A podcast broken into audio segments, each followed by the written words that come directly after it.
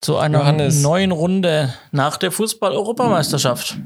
Ich wollte es gerade sagen. Du hast das letzte Mal noch erzählt, die EM-Stimmung ist bei dir noch so richtig gekommen. Wie lange hat sie durchgehalten? Na, bis Deutschland verloren hat. Ja, bei mir auch, exakt. Also ich hatte jetzt nie so die krasse EM-Stimmung wie zum Beispiel bei der WM 2014 oder 2006. Aber ich war schon auch mit dabei zum Angucken und dann hat Deutschland verloren. Und dann war die EM auch eigentlich für mich vorbei. Ich habe zwar noch die Halbfinals mal reingezappt und auch gestern ins Finale habe ich ein bisschen geguckt, aber es war für mich mehr so ein ganz normales Fußballspiel. Also ich habe da nicht mehr mitgefiebert und kein Adrenalinstoß beim Elfmeterschießen, was ja sonst ab und zu mal bei einem wichtigen Spiel mitkommt, aber Ja, Ja, also ich, vorbei. ich habe da noch so ein bisschen ähm, die Schweiz äh, unterstützt. Das hat mich dann noch so ein bisschen gefreut. ja, Schweiz und Dänemark war, waren Genau. so meine Sympathisantenmannschaften. Die zwei Underdogs. Ja, denen hätte ich es tatsächlich gegönnt. Die Dänen haben ja arg leid getan. Ja, aber ich hatte es auch das Gefühl, dieses Jahr ging es weniger um Fußball als bei der EM, als um andere Themen. Naja. Also sei es dann natürlich Corona, sei es äh, Regenbogen, sei es irgendwelche Skandälchen um Spieler oder Gesundheitsprobleme bei Spielern. Aber ich muss sagen, immer wenn ich so die Nachrichtenseiten aufgemacht habe, ging es weniger um Fußball, wenn die Headlines bei der EM waren. Ja, vor allem hat die, fand ich so, die UEFA hat nicht gerade geglänzt dieses Jahr. Aus verschiedenen Gründen. Ja gut, Und- das machen sie ja schon seit ein paar Monaten nicht mehr. Ja, aber ich meine, natürlich ist jetzt äh, präsenter, wenn sie halt jetzt gerade ihr Turnier austragen und halt von einem Fettnäpfchen ins andere äh, treten, äh, da, äh, so. Ja. Und äh, ja, so zum Beispiel das, gut, kann man darüber streiten, ob das Münchner Stadion jetzt in der Regenbogenfarben leuchten muss oder nicht, aber dann zu sagen, ja, äh, Politik gehört nicht zum Fußball und deswegen macht darf das jetzt nicht in Regenbogenfarben leuchten. Aber hey, wir machen unser Logo in Regenbogenfarben. Dann denke ich mir so, dann spart's euch. Ja, richtig. ja, genau. Also das, äh, ja, das waren lauter so Sachen, die dann halt die Schlagzeilen eher beherrscht haben als das Fußball und ja. War für mich, ich bin jetzt mal gespannt, nächstes Jahr ist ja WM.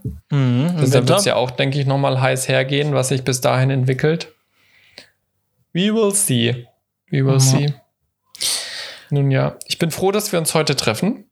Es war, glaube ich, knapp diese Woche, dass es, dass es klappt oder nicht. Ja, die Zeit wird weniger. Ja, brutal. Aber ich muss ja sagen, wir haben es eigentlich ganz gut getimt jetzt gerade vom Rhythmus, weil nächste Woche bin ich nicht da, aber dann die Woche drauf, wenn wir wieder aufnehmen, bin ich wieder da und dann die Woche drauf bin ich wieder weg und dann die Woche drauf bin ich wieder da. Perfekter Tonus. Ja, würde würde ich auch sagen. Also wenn wir jetzt nicht aus dem Turnus rausfliegen, dann sollte eigentlich alles passen und nächstes Mal habe ich viel zu erzählen. Aber bis es so weit kommt, haben wir erstmal noch aus den letzten zwei Wochen viel zu erzählen. Habe ich so das Gefühl. Ja, ich denke auch. Ich denke auch. Da können wir einiges, einiges heute hier servieren. Äh, Und ich habe vor allem gleich dann, das hören wir dann beim Pick, eine, Frage. Erstmal an dich und vielleicht kannst du sie ein bisschen beantworten. Wenn nicht, vielleicht die, Zusch die Zuhörer. Schauen wir mal. Bin ich gespannt. Ich sehe auf jeden Fall schon die Vorausboten deines Picks, wenn ich allein schon das Kamerabild mir anschaue. Und nein, es hat nichts mit der Kamera zu tun. wir werden sehen. Seid gespannt bis zum Ende. Aber jetzt starten wir erstmal die neue Folge von Z-Funk 5.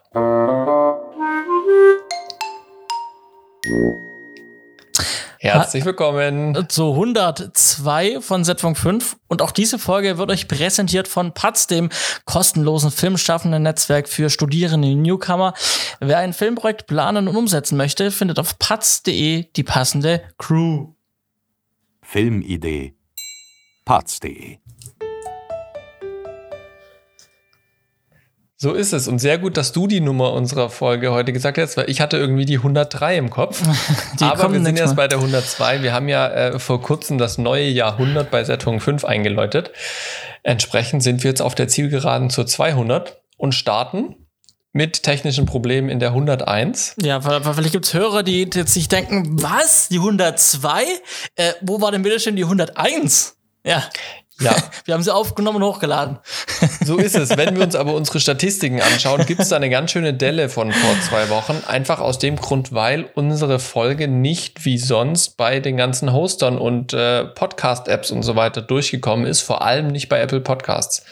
Ähm, wir haben ja in den letzten Wochen immer mal wieder da so ein paar Verzögerungen gehabt, weil die ja auch intern irgendwie was umgestellt haben in ihrem Backend und in ihrem System. Und das hat auch dieses Mal wieder voll reingehauen.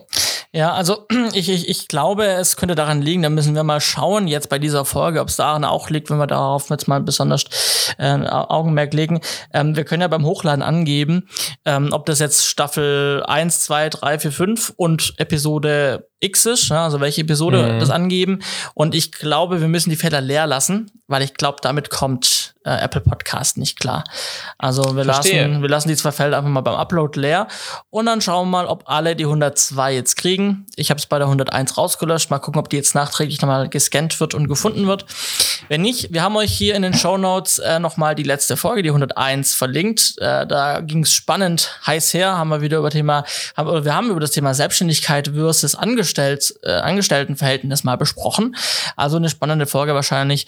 Ähm, und äh, das kann den einen oder anderen noch interessieren. Ansonsten einfach auf setfunk5.de slash 101 und dann äh, findet ihr die aktuelle Folge. Ähm, genau. Also sie, ich so habe auch, hab auch gesehen, sie ist bei iTunes, aber sie ist irgendwo in unserer Liste. Also sie ist halt nicht ganz oben, wo sie sein sollte. Sie ist irgendwo zwischendrin. Also ganz seltsam. Äh, deswegen, ähm, ja, ist irgendwie. wenn man den Link direkt hat über unsere Webseite, dann findet man es auch auf iTunes, aber wird halt nicht direkt angeboten als neue Folge. Das ist etwas seltsam, aber mhm. wir entschuldigen uns, uns, entschuldigen uns dafür, soweit wir das können und äh, gucken, dass die 102 einfach dann pünktlich bei euch drin landet. So ist es. Wir sortieren das nochmal für euch. Aber ich wollte auch sagen, ich kann die 101 tatsächlich sehr empfehlen. Es war eine Folge, die mir thematisch auch wieder so richtig gut gefallen hat, ähm, weil es zum Kern unseres Podcast-Daseins äh, ja nicht nach langer Zeit wieder zurückgekehrt ist, aber es war mal wieder so ein richtig klassisches Thema Selbstständigkeit oder Nicht-Selbstständigkeit. Ähm, und da haben wir auch heute ein schönes Thema mit dabei. Bevor wir aber dazu kommen, Johannes, in den letzten zwei Wochen, was war los? Ja, ich war mal wieder auf Dreh, äh, fünf Drehtage äh, in zwar in München, also ich, also ich, ich weiß gar nicht, ob ich in der 101, 101 angekündigt hatte, dass ich. Du hattest äh, es angekündigt, ja. Ne? ja. Von, von, München nach Hause und wieder zurück war genau, das quasi. Genau, so war es auch. Ich war wieder zurück in München für fünf Tage und ähm, wir haben für, ich weiß gar nicht, ob man den Kunden sagen darf, wir haben für einen äh, großen deutschen Hausgerätehersteller. Türkis ist das Logo. ja, mit S beginnt's und mit S hört's auf. Äh, ähm, haben wir ähm, ja haben wir äh, Werbevideos über Hausgeräte eben gedreht über verschiedene Küchengeräte, Trockner, Waschmaschinen, Kühlschränke, was es da nicht alles gibt in Hausgeräten, ähm, als Ersatz für die Messen, ne, weil ähm, Messen mhm. immer noch schwierig und äh, dann denken sich die Großen, ob wir jetzt, wenn wir jetzt unsere Millionen ausgeben für ähm, große Messehallen, die wir komplett mieten und dann auf der, weiß ich nicht, auf der IFA oder sowas unsere neuen Geräte vorstellen, dann geben wir es halt viel verlagern wir das Geld und geben das Geld dann äh, in, in Filmproduktion aus. Und jetzt gibt's halt dann so eine Online-Messe, ähm, wo man dann quasi sich durchklickt und dann kommt dann eine Moderatorin und dann sagt die, hey, willkommen, hier sind unsere neuen Geräte, klick hier, klick da, klick da, klick hier, um da hinzukommen. Und dann klickt man auf die Hausgeräte in dieser virtuellen Welt und dann kommt ein neues Video mit ihr, wo sie dann mit Experten diese neuen Geräte erklärt. Und ein interaktives Video quasi. Ganz genau. Und äh, da, das haben wir, wie gesagt, vor Greenscreen alles gemacht. War eine sehr interessante, äh, war ein sehr interessantes Ding, weil ich so krass viel Greenscreen auch noch nicht gemacht habe. Mhm. Wir haben dann mit äh, OBS ganz einfach auch live gekeyt. Mhm. Also das Kamerasignal, ähm, also beide, wir haben manchmal mit zwei Kameras sogar gedreht, dann haben wir das Kamerasignal ähm, durch einen ähm, äh, Television äh, Studio, also so, so, diesen großen Bildmischer, der flache, mhm, mhm, ähm, rein äh, von beiden Kameras rein per SDI und dann eben in den Rechner gecaptured und dann in OBS live äh, gekeyt und dann schon die Hintergrundwelten ähm, dahinter gebaut. Und das war schon cool eigentlich. War ein cooler Workflow, hat gut funktioniert, war und war kostenlos. Also OBS halt, ne, funktioniert einfach. Habt ihr OBS als Preview genommen oder tatsächlich auch fürs finale Endprodukt zum Keen? Nee, nee, also nur für uns zum Sehen und für den Kunden, wie es okay. wird nachher. Also nur. Als Preview quasi. Ja, nur, nur, nur, nur Preview, genau. Okay, cool. Ja. Genau, und, und wir hatten dann also von, von, von Agenturseite, also muss es eh so aufdröseln, also äh, das sind zwei Hausgerätefirmen, die sich zusammengeschlossen haben irgendwann mal. Und für die habe ich auch schon mal gedreht. Für die anderen? Ja, offiziell für die anderen, aber eigentlich waren es auch beide. Okay, ja. Und die haben halt irgendwie Jung von Matt, das kann man glaube ich sagen, ähm, haben die beauftragt als Dachagentur. Ja. Ähm, und dann hat aber äh, jede Firma von den eins, also von den beiden, hat dann wieder eine andere Agentur gehabt, die drunter waren und dann konkret gearbeitet haben für, für, die, für die Filme. Und die Agenturen mhm. haben wiederum Filmproduktionsfirmen beauftragt und die Filmproduktionsfirmen wiederum mich und andere Freelancer. Es war ein sehr interessantes Konstrukt. Also ich dachte Das eigentlich. ist mal eine Wertschöpfungskette, wenn du dir überlegst, also wenn, als du vorhin meintest, die haben Millionen für Messehallen. Selbst wenn sie nur einen Bruchteil dessen ausgegeben haben. Ne? Jung von Matt will was verdienen, dann die Agentur, dann die Filmproduktion und dann der Johannes auch noch. Ich kann, ich kann nur so viel sagen. Unten kommt nicht mehr so viel an. Ja, ja, das ist meistens so, wenn man unten in der Wertschöpfungskette steht. Man muss der Erste sein und nicht der Letzte. Ja, ganz genau. Da haben die von Jungformat irgendwas richtig gemacht. Naja, gut. Auf jeden Fall haben wir das dann, äh, haben wir das dann gemacht und äh, sehr langer Weg auf jeden Fall. Ich hätte nicht gedacht, dass da so viel, so viel dazwischen hängt. Ähm, war dann interessant, die Erkenntnis. Und wir hatten halt eben, eben jemand da, der dann das Material gecaptured hat und direkt vor Ort äh, äh, hier äh, mit, ähm, hat er, was hat er benutzt? Äh, Da Vinci hat er direkt äh, die Komposition angelegt und direkt schon äh, dann richtig gekiet und richtig schon geschnitten, die Filme. Also man konnte Mhm. schon mal reinschauen bei ihm und konnte mal gucken, was so, wie so es wurde. War ganz spannend, genau. Cool. Ja, und ich habe ich hab Licht gemacht. Ähm, war auch ganz cool. Ähm, also ich meine, wir hatten sehr oft eigentlich, ganz oft ging es darum, einfach nur Studio zu leuchten. Also schönes, gleichmäßiges Licht, aber wir hatten dann manchmal in den Hintergrundwelten, hatten wir schon prägnante Schattenwürfe. Mhm. Ähm, wo man dann schon se- gesehen hat, wo eine Sonne herkommen muss. Und dann hat man halt auf der Seite dann mehr einfach gegeben, damit man einfach sich in diese Welt, halt, damit sich besser in die Welt einfügt, ganz klar. Ja. Und ähm, genau, und da, da, darum ging es im Prinzip. Und ähm, wir hatten von unserer Produktionsfirma, von der ich gebucht war, hatten wir so ganz viele Aperture-Lampen dabei. Äh, LEDs und die sind alle steuerbar über, über das iPad oder halt über die App. Ähm, und dann habe ich die Lampen alle konfiguriert in mein iPad rein und konnte dann im Prinzip ähm, ja, die Lampen von Hand hoch und runter ziehen, konnte also am Monitor stehen, konnte einfach gucken, wie sieht's besser aus und musste nicht mal so Lam- Lampen leucht, äh, aufdrehen, runterdrehen oder jemanden anweisen, sondern ich konnte einfach ganz gemütlich vorm live gekieten Monitor stehen und konnte äh, die Fader ziehen, die virtuellen. Das war schon Cool. geil, das hat schon Spaß gemacht und hat auch, war auch eff effizient auf, auf jeden Fall. Hm. Hm. Das glaube ich dir. Sehr cool. Sehr cool. Genau. Und ansonsten war ich im Angebotsdschungel jetzt gerade unterwegs, ähm, nach meiner Rückkehr, weil ich jetzt ein paar Angebote schreiben musste und habe da dann auch Drohnenleute gebraucht und Übersetzungsagenturen und sowas. Mhm. Äh, habe dann da so einige Firmen angefragt und ich war echt, echt erstaunt, ähm, wie, äh, ja, wie unfreundlich ich empfangen wurde. Keine Ahnung. Also ich habe wirklich jetzt zig Firmen mit Firmen telefoniert und auch gerade mit Übersetzungsagenturen und du hattest das Gefühl, die wollen dir einfach nichts verkaufen. So unfreundliche Reaktionen auf eine Wirklich? einfach nur auf meine Anfrage. Also ich meine, ne, ich habe da angefragt und wenn dann sage ich, hey, ich habe dann einen Text, einen deutschen deutschen Text, Sprechertext, der muss dann ins Englische übersetzt werden. Ja, äh, wie viele Wörter hat denn der Text schon und können Sie den Text zuschicken? Da sage ich, nein, wie gesagt, wir sind gerade in der Angebotsphase. Ich brauche jetzt mal grobe Hausnummern. Sind wir bei Hm. 300 Euro? Sind wir bei 1000 Euro? Sind wir bei 1500 Euro? Sind wir bei 700 Euro? Eine Range. Ich kann euch eine Wortanzahl geben, eine Vergleichswortanzahl, so 500 Wörter. Mhm. Da bewegen wir uns. Das ist das Thema. Ähm, dazu bräuchte ich jetzt mal einen groben Preis. Ja, also was glauben Sie denn, äh, äh, wie ich Ihnen jetzt einen Preis nennen soll, wenn Sie uns den Text nicht liefern können? Und ich habe doch allerdings gesagt, hey, ich habe euch doch, also ja, ich habe euch, kann euch den Text jetzt nicht geben, aber ich habe euch mal eine grobe Wortanzahl und die Branche, was es Naja. geht, da wird es doch bei euch irgendwie Vergleichswerte auch geben, wo ihr mir einfach grob sagt, ob wir uns zwischen 100 und 500 oder zwischen 500 und 1000 bewegen oder drüber.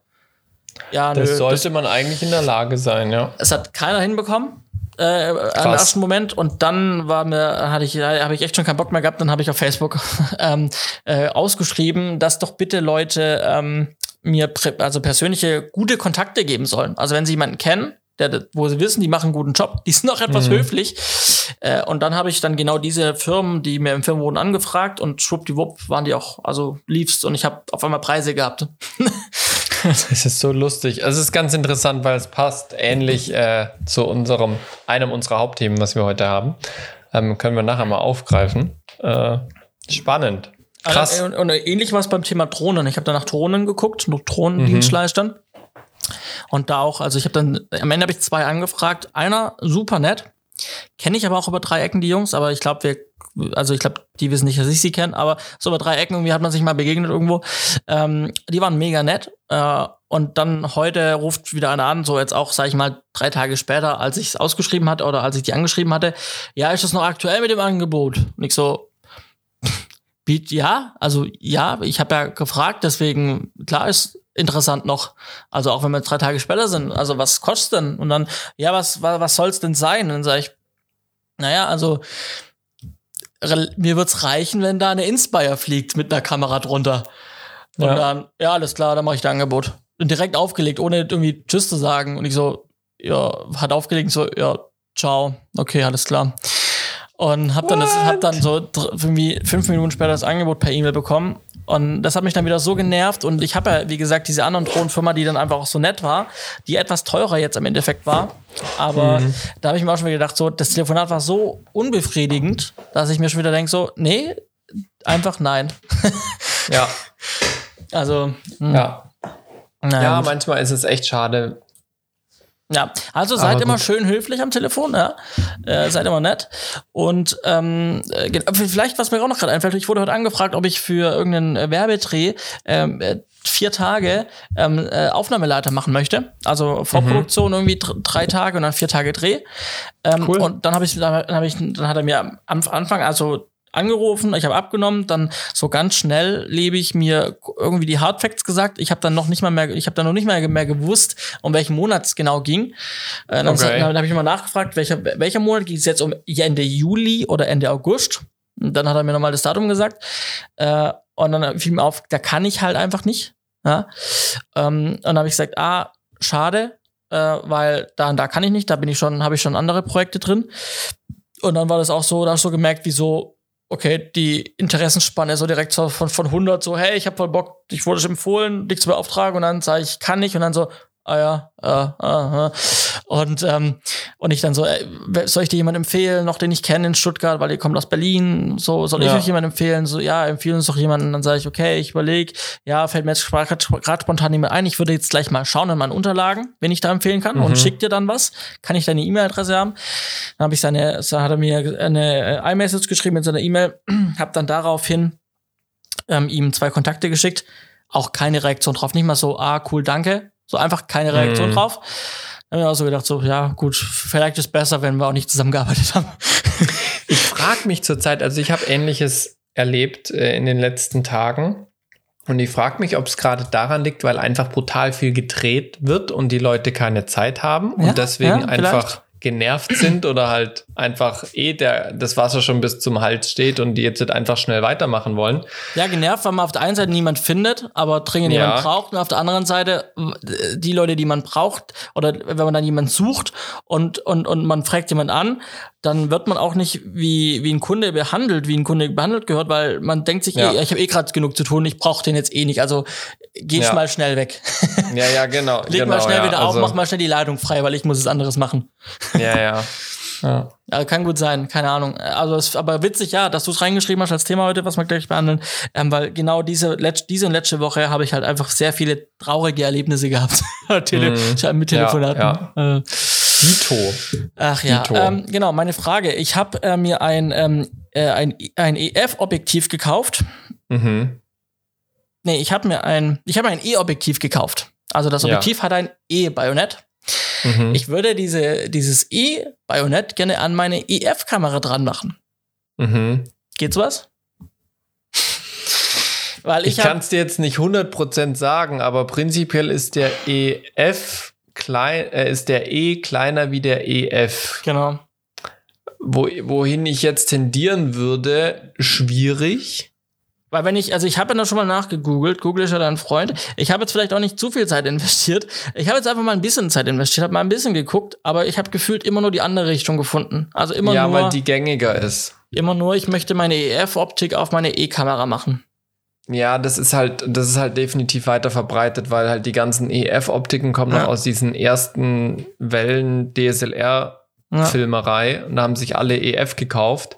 Und jetzt ist es aber eh mit Sony mittlerweile so weit verbreitet, aber halt Optiken zu tauschen sind halt immer noch eine teure Angelegenheit, vor allem weil man die EF-Optiken nicht mehr immer so gut wegkriegt.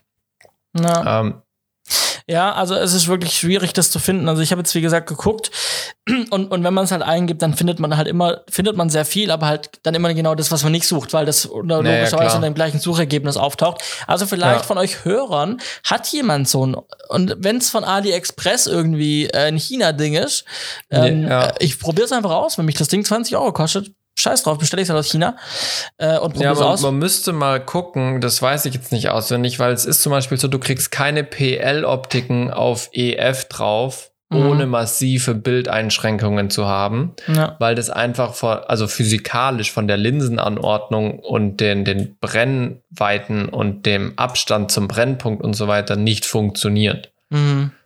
Ähm, und ich könnte mir vorstellen, dass es sowas bei EF auf E vielleicht auch gibt. Kannst dir aber jetzt nicht zu 100% sagen, weil ich selber den Fall noch nie hatte, dass ich hätte danach gucken müssen. Ja. Na ja, gut. Und für die, die sich jetzt fragen, warum habe ich mir das Objektiv dann gekauft? Äh, es war am Prime Day günstig. So, Punkt.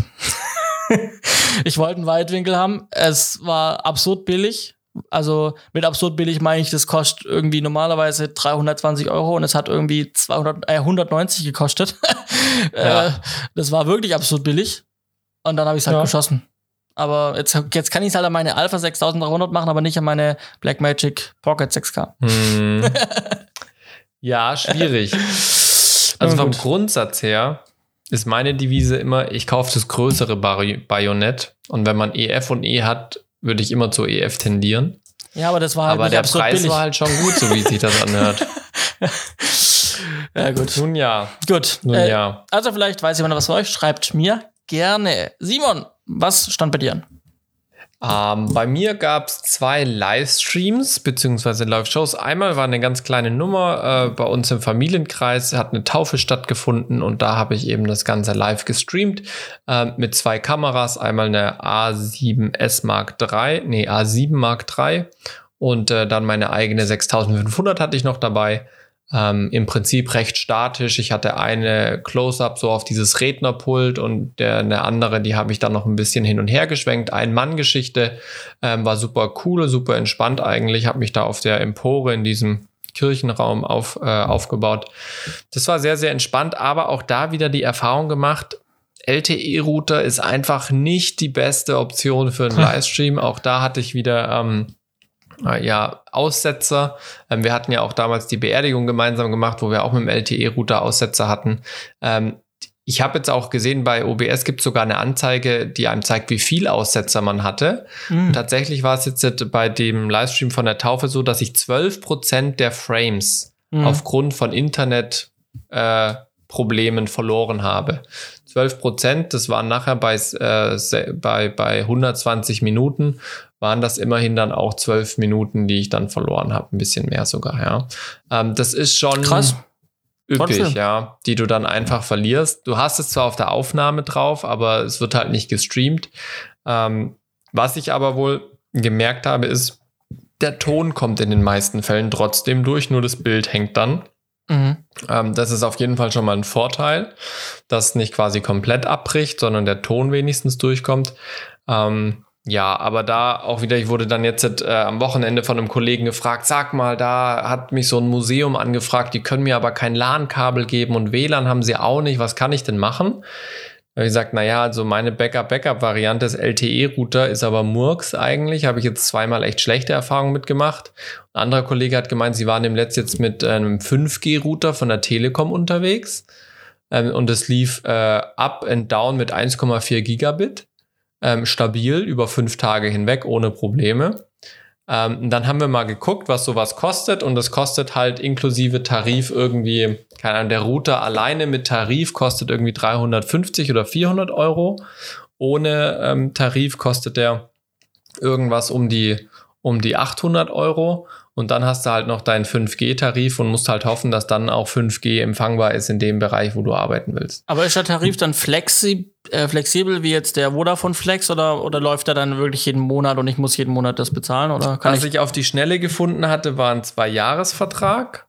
Ähm, aber ich habe jetzt nicht genauer, detaillierter ähm, gesucht. Es war so in einer kurzen Pause zwischendrin, haben wir da mal drüber gequatscht und dann mal schnell am Handy gegoogelt, was es da so gibt. Ähm, ja, also mobile Router, was LTE angeht, bin ich immer noch sehr, sehr skeptisch als Livestream-Option. Vor allem, wenn man damit eine größere äh, Show für den Kunden machen möchte. also ich Ich habe glaube, jetzt zweimal nicht so gute Erfahrungen gemacht. also ich glaube, wo man dann besser fährt, ist halt dieses, äh, diese, diese Kombination.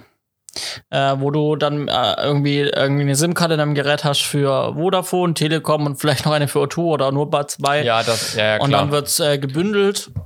ähm, Ja. Das ist noch, glaube ich, diese Live-View-Geschichten, die eben dieses Bounding oder Ja. wie das heißt, können.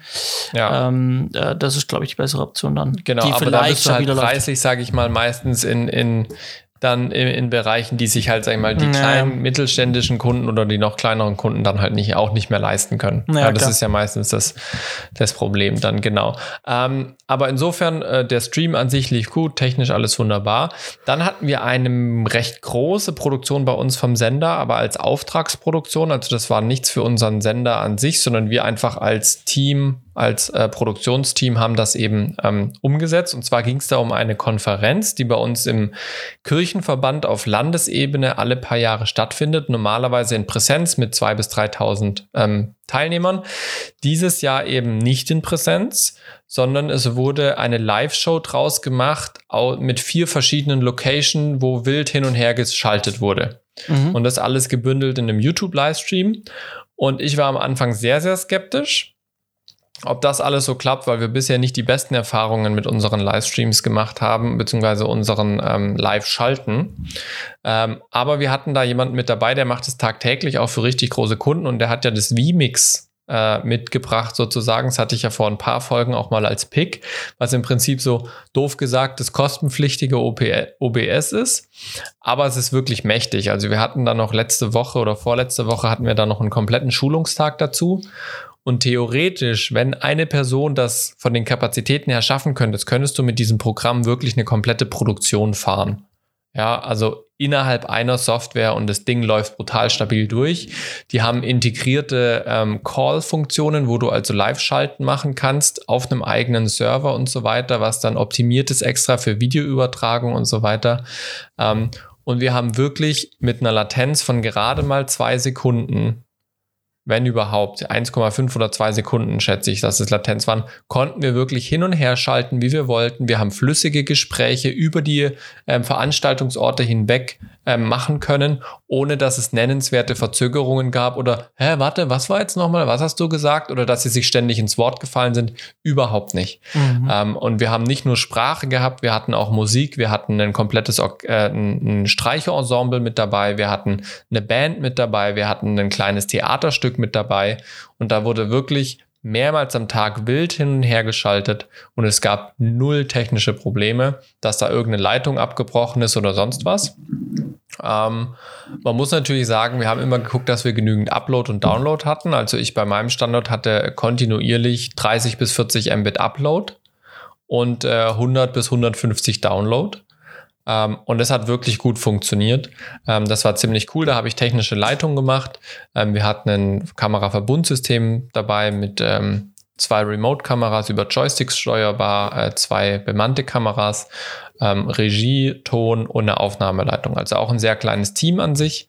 Ähm, aber das war wirklich ziemlich cool. Das hat äh, sehr, sehr großen Spaß gemacht. Und wer sowas plant, schaut euch wirklich mal vMix an. Das kostet nicht die Welt ähm, im Verhältnis zu dem, was es kann. Und es ist halt so Teil Open Source. Sprich, ähm, es gibt wirklich halt äh, im Internet Ressourcen, wo man sich noch Plugins mit runterladen kann oder wo irgendwelche Sachen ähm, drauf äh, programmiert werden können, die man dann verwenden kann. Man kann Stream Decks anschließen, man kann einfache MIDI-Controller anschließen und die als Tastatur oder ähnliches benutzen.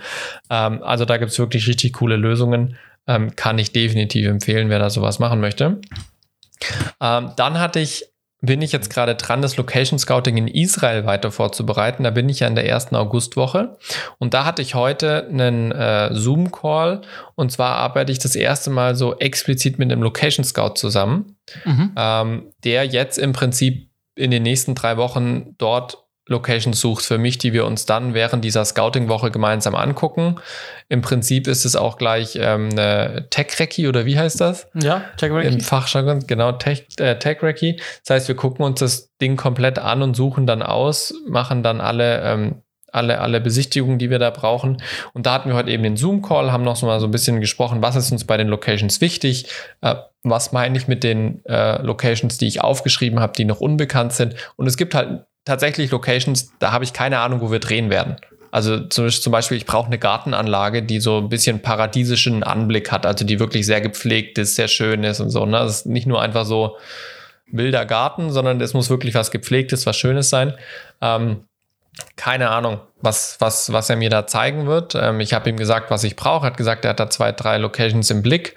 Die werden wir uns angucken. Ähm, er macht das komplette Scheduling dort vor Ort, macht äh, die komplette Route und so weiter, die wir uns dann anschauen werden. Und dann werde ich da vier Tage sein. Und ich habe zumindest heute Morgen, das ist, wir nehmen heute montags auf, habe ich zumindest die mündliche Zusage bekommen, dass ich jetzt ein Business-Visum bekommen habe. Sprich, ich darf definitiv einreisen und muss auch nicht in Quarantäne ähm, was für uns jetzt schon mal ein Riesenschritt ist, nachdem wir jetzt anderthalb Jahre versucht haben, irgendwie nach Israel reinzukommen und jetzt tatsächlich es im Verhältnis dann doch für weniger Geld als gedacht, ähm, mhm. so wie es ausschaut, geschafft haben, das Business-Visum zu bekommen.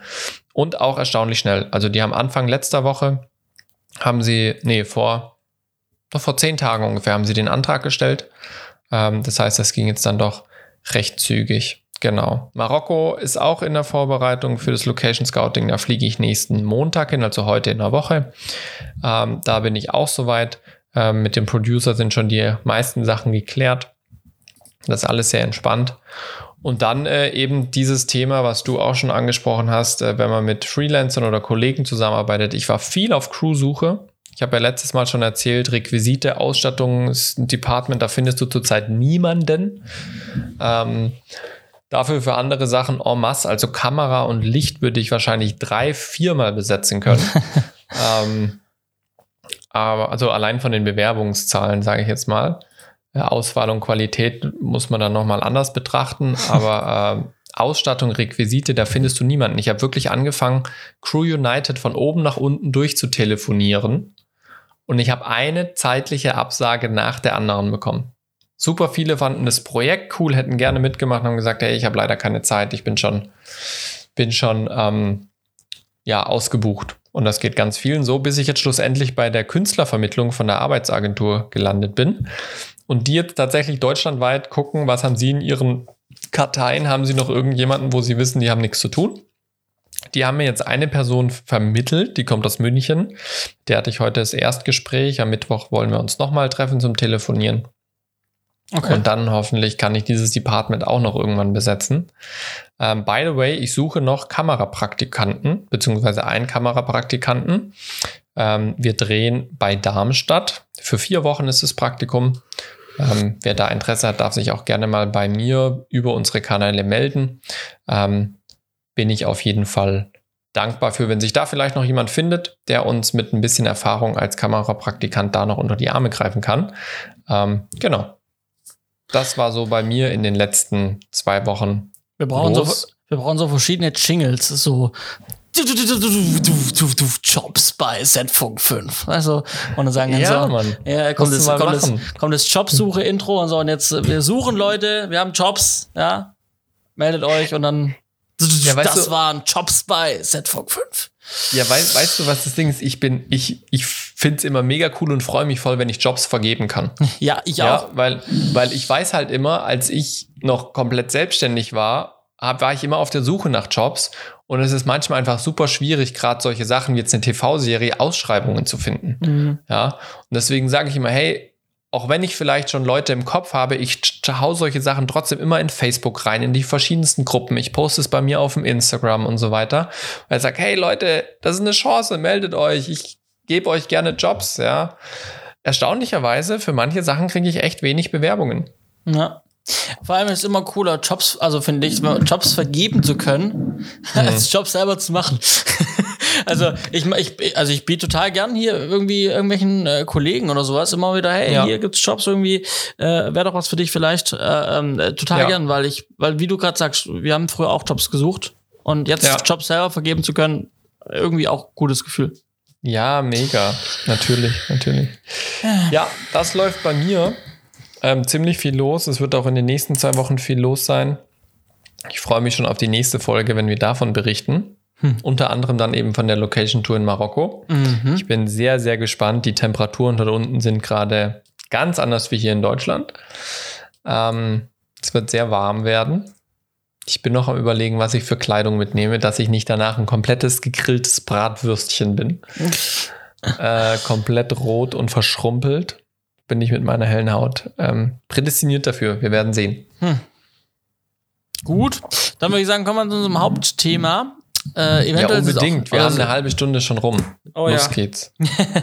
ähm, genau. Äh, Ich habe ein kleines Thema. mit- Heute haben wir beide ein Thema mitgebracht, ähm, über die Ja. wir irgendwie kurz quatschen können. Äh, mir fiel auf, Thema Fahrtkosten. Ne? Wenn wir irgendwo hinfahren, dann äh, berechnen wir Fahrtkosten, Kilometer. So ist es. Das sind in der Regel immer so 30 Cent pro Kilometer. Ja, so ist es auch tatsächlich gesetzlich geregelt. Genau. Das heißt, wenn du bei der Steuer deine Ki- Kilometer angibst, nachher bei der Einnahmenüberschussrechnung oder ähnlichem, wird das mit 30 Cent als Ausgabe gewertet. Genau. Und ich habe mir jetzt mal, also A, habe ich vor ein paar Jahren, als ich noch in der Agentur angestellt war, ähm, äh, haben die 1 Euro pro Kilometer berechnet. Oh, wow. Das ist viel. Das war vor fünf Jahren. Das fand ich, oder so, ja, fünf oder se- für fünf Jahren, glaube ich. Ähm, und das fand ich schon irgendwie äh, verhältnismäßig viel.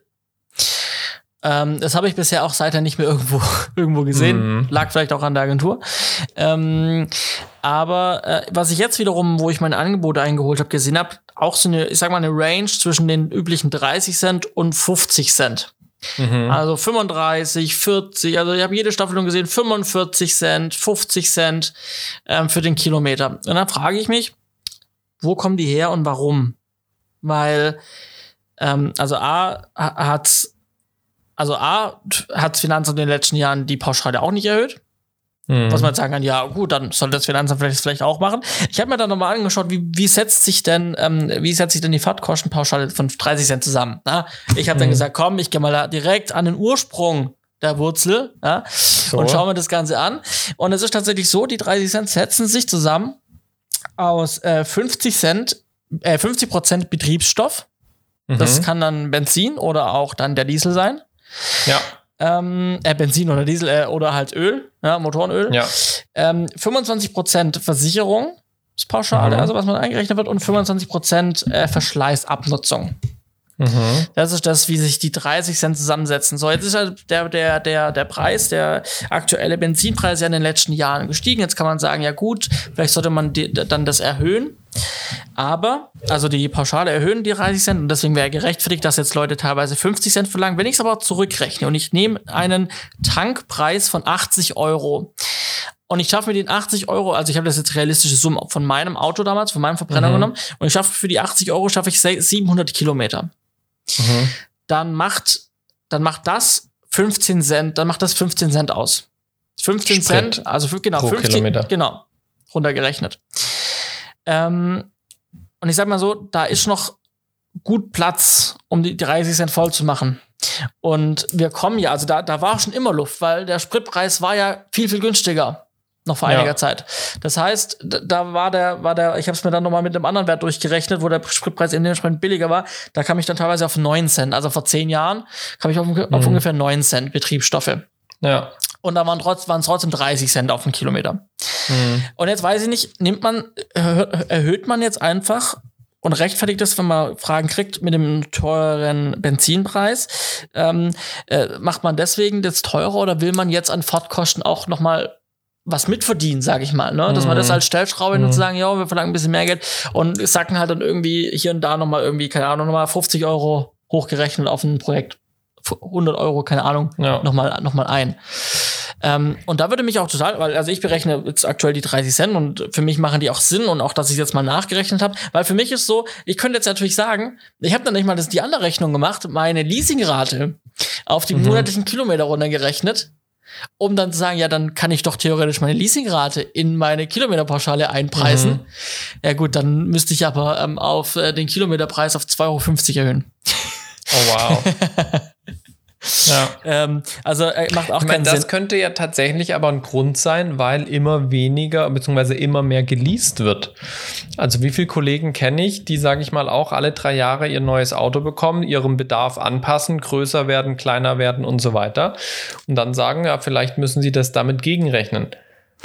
Ja, aber dafür ist halt diese Pauschale nicht gedacht. Dann muss ich halt mein Auto Richtig. quasi im Angebot vermieten, also mit extra gesondert anbieten. Richtig, ja. Ne? Oder, Ja. ich, oder ich muss es halt unter, unter sonstige, in der Position äh, Vorproduktion, Abwicklung oder so, sonstige Auslagen oder halt unter Reisekosten einfach, ja, Ja. Äh, äh, einfach reinnehmen. Aber ähm, ja, ich weiß nicht, also vielleicht gibt es irgendwann mal, dass auch das Finanzamt sagt, wir erhöhen die 30 Cent aus Gründen, aber ähm, ich sehe es immer häufiger, dass es halt dass es in irgendwelchen Angeboten auftaucht mit halt teilweise 45 Cent. Und ich frage mich Ja. halt, wo das herkommt. Einfach, weil man sagt, yo, ich will jetzt einfach 45 Cent verlangen, weil, weil ich halt Lust dazu habe. Ähm, Ja, ich muss ehrlich sagen, ich habe nicht so über diesen Betrag jetzt so krass nachgedacht, ob diese 30 Cent reichen oder nicht. Ich wusste immer, äh, Sprit ist deutlich weniger, wenn ich nur Sprit ansetze. Also Das merke ich immer bei Mietwägen. Ja. Wenn ich dann nur den Sprit ansetzen würde, dann wäre ich deutlich unter den Kilometerpauschalen. Ähm, was, was ich einmal schon erlebt habe, und das fand ich, ist eine miese Nummer, ähm, dass, dass quasi der Auftraggeber, also die, die Filmproduktionsfirma, stellt ihrem Kunde zum Beispiel 50 Cent pro Kilometer in Rechnung, zahlt ihren Freelancern aber nur 30 Cent pro Kilometer aus. mhm. Und das ist dann wirklich so eine Gewinnmasche. Dann Mhm. wollen sie halt noch bei jedem gefahrenen Kilometer irgendwie 20 Cent Gewinn abgreifen. Das finde ich ist eine ganz miese Nummer. Ja. Ähm, für mich persönlich waren, waren Fahrzeuge immer eine Nullrunde. Ja. In dem Sinn, wenn ich mit einem privaten Fahrzeug gefahren bin. Ich bin aber schon jetzt seit drei Jahren oder vier Jahren dazu übergegangen, dass ich eigentlich nur noch mit Mietwägen arbeite. Mhm. Ähm, einfach aus dem Grund, weil es eine Zeit gab, da musste das Auto einfach zu Hause sein für die Familie. Da konnte ich jetzt nicht übers Wochenende oder mal mehrere Tage jetzt einfach so wegfahren. Das andere war dann, dass man mehr Crew gebraucht hat oder mehr, mehr Equipment. Ich mein eigenes Auto vielleicht auch nicht so kaputt machen wollte. Ja, weil das geht auf Drehs, kann ein Auto immer mal schneller leiten, wie wenn es im Privatgebrauch ist. Und ich dann immer auf Mietwägen umgestiegen bin. Deswegen kam das dann für mich nie so krass zur Debatte Ja. weil ich immer den Mietwagen einfach ins Angebot eingepreist habe.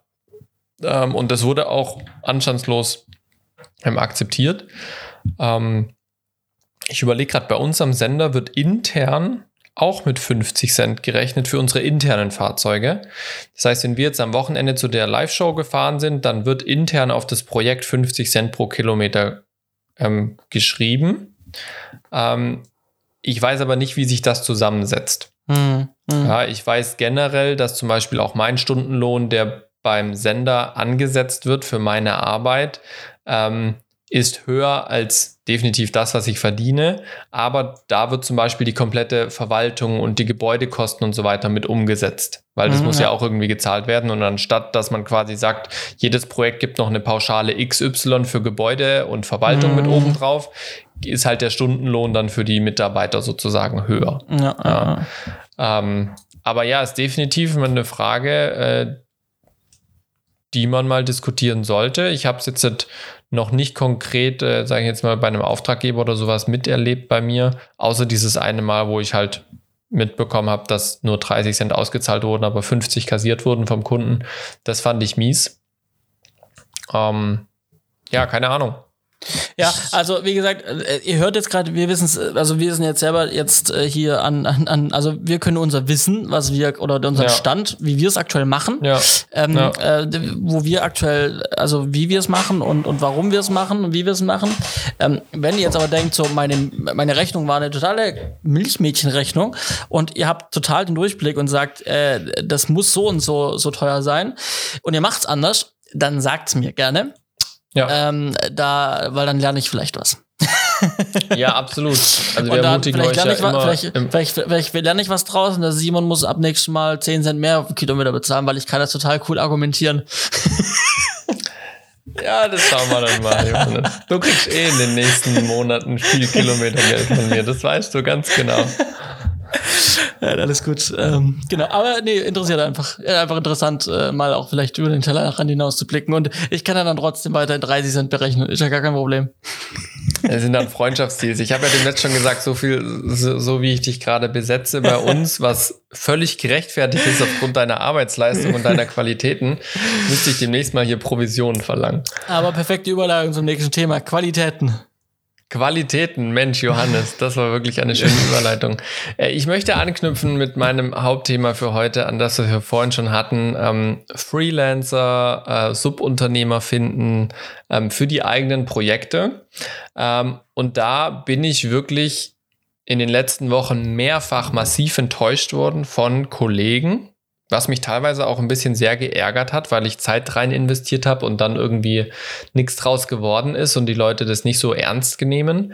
Ähm, es geht darum, dass ich jetzt gerade in meiner äh, Position beim Sender auch gerade für größere Projekte wirklich Leute suche, aus der Branche, die in den unterschiedlichsten Bereichen arbeiten. Da geht es um Kamera, Kamera-Assi, Ton, Ton-Assi, Aufnahmeleitung, ähm, die äh, Kostüm, Maske, Requisite, Kulissenbau, also wirklich durch die Bank eigentlich alles wird äh, bei mir in den Projekten gesucht. Ja, und auch für die Doku, die wir nächstes Jahr drehen, habe ich vor allem ein DOP gesucht und so weiter.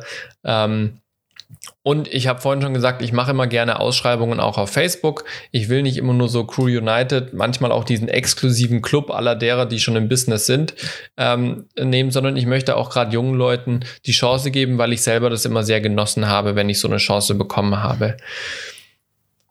Was ich aber tatsächlich feststelle, ist einfach, dass diese Leute, die sich dort bewerben, oftmals nicht ansatzweise dementsprechend, was ich mir von einem Freelancer für meine Projekte erwarte. Ähm, und dabei geht es jetzt nicht primär darum, wie viel Geld jemand verlangt oder nicht, sondern einfach eine gewisse Arbeitsmoral, eine Qualität, die jemand mitbringt, äh, Standardnormen, die man erwartet, wenn man mit jemandem arbeitet.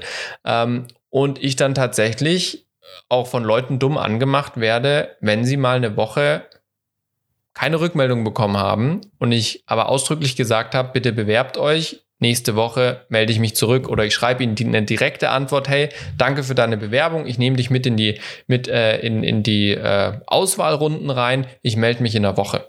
Ja, und dann kriegt man nach drei Tagen irgendwie eine dumme Mail von wegen, ja, wie das denn sein kann, er bräuchte jetzt eine Rückmeldung und schießt mich tot. Das ist nur eine Anekdote. Ähm, Vielleicht muss ich am Anfang einfach erklären, was ich mir von einem Freelancer erwarte und was für mich so Standardnormen sind, um dann vielleicht auch so ein paar Anekdoten zu erzählen, die da halt nicht reinpassen und warum ich so enttäuscht bin und verärgert bin. Ähm, für mich Qualitäten, die ganz, ganz wichtig sind, wenn ich mit Freelancer zusammenarbeite oder wenn ich sie engagiere, ist zum einen natürlich eine technische Qualität. Ähm, egal in welchem, in welchem Department, diese technisch-handwerkliche Qualität, wenn ich einen Kameramann buche, dann muss der mir scharfe, richtig belichtete Bilder, ähm, die eine ordentliche Bildkomposition haben und er muss sein Arbeitsgerät kennen. So, Kameramann, ja. Wenn ich jemanden fürs Kostüm buche, dann muss der Ahnung haben von Mode, dann muss der Ahnung haben von Marktpreisen, dann muss der Ahnung haben, wo er die Sachen kaufen kann. Ja. Ähm, dann es aber auch darum, ich wünsche mir gestalterische Qualitäten. Das heißt, ich will nicht nur einer, der einen Record-Button drücken kann, sondern der sich wirklich auch gestalterisch in ein Projekt mit einbringt und seinen Input bringt. Deswegen sind wir in der kreativen Branche. Und dann gibt's noch, sage ich mal, diese Soft Skills, die klassischen, die man aus den Bewerbungstrainings aus der Schule vielleicht noch kennt. Solche Sachen wie Zuverlässigkeit, ähm, ordentliche, transparente Kommunikation und vor allem verlässliche Kommunikation und auch Engagement für das Projekt, sag ich, mindestens mal 100 Prozent für den Job geben. Ja, ich erwarte nicht von jedem, dass er 150 Prozent gibt und sich mega investiert in das Projekt. Aber wenn ich dich für einen Job buche, dann erwarte ich 100 Prozent. Ja, ähm, dafür wirst du bezahlt.